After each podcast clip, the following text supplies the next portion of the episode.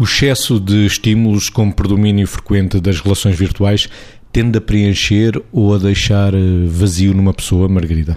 Eu creio que nós, eh, já aqui há um tempo, não sei se, se, na temporada passada, se nesta temporada de programas de pensamento cruzado, eh, já aqui invocámos um paradoxo que, que é o paradoxo da tecnologia, não é? E que diz que a tecnologia aproxima os que estão longe e afasta os que estão perto. Quando a tecnologia aproxima os que estão longe, e esses que estão longe são pessoas conhecidas, são pessoas que não se viam há algum tempo, são pessoas que estão deslocalizadas do seu contexto habitual por razões várias, seja estudo, seja, seja profissional, etc. Isso é bom porque traz algum tipo de ganhos e aí realmente não cria vazios. O problema é que este excesso de estímulos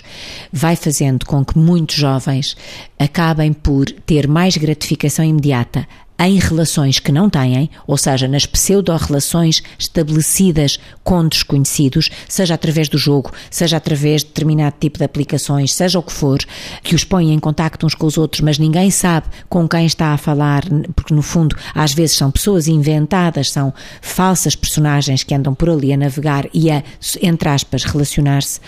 E portanto, quando isso acontece, de facto, criam-se aqui muito maiores vazios do que preenchimentos, ou seja, perde-se a oportunidade de estar bem com quem se está para se passar a quase só se estar bem onde não se está, porque efetivamente há uma idealização e uma gratificação imediata resultante de uh, relações que não existem, com pessoas que se calhar também não existem e que estão distantes, mas na realidade não são nada o virtual e o vazio existencial, Vitor? É preciso de facto muita atenção, até porque as consequências desse vazio faz com que qualquer adolescente tenha necessidade de algum tipo de preenchimento e o preenchimento que procure pode ser um preenchimento com riscos, nomeadamente o que sabemos que neste momento está muito em, em cima da mesa, que é o jogo da baleia azul ou outros jogos com características, nem sequer são jogos, são imposições, manipulações que vão ao encontro daquilo que é o tal vazio existencial. Porquê?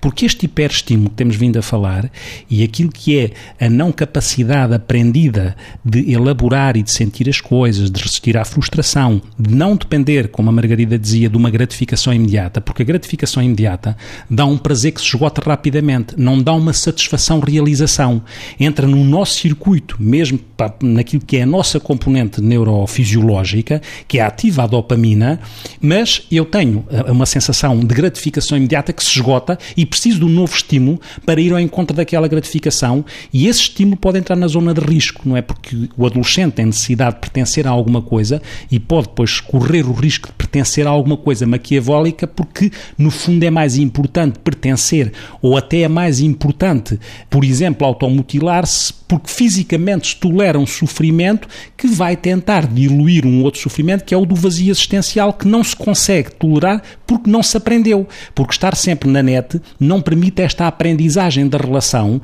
com o outro que faz com que eu consiga sentir as emoções, elaborá-las, lidar com elas. E como tal, eu não aprendi a lidar com o vazio emocional ou existencial e vou à procura daquilo que me faz correr riscos.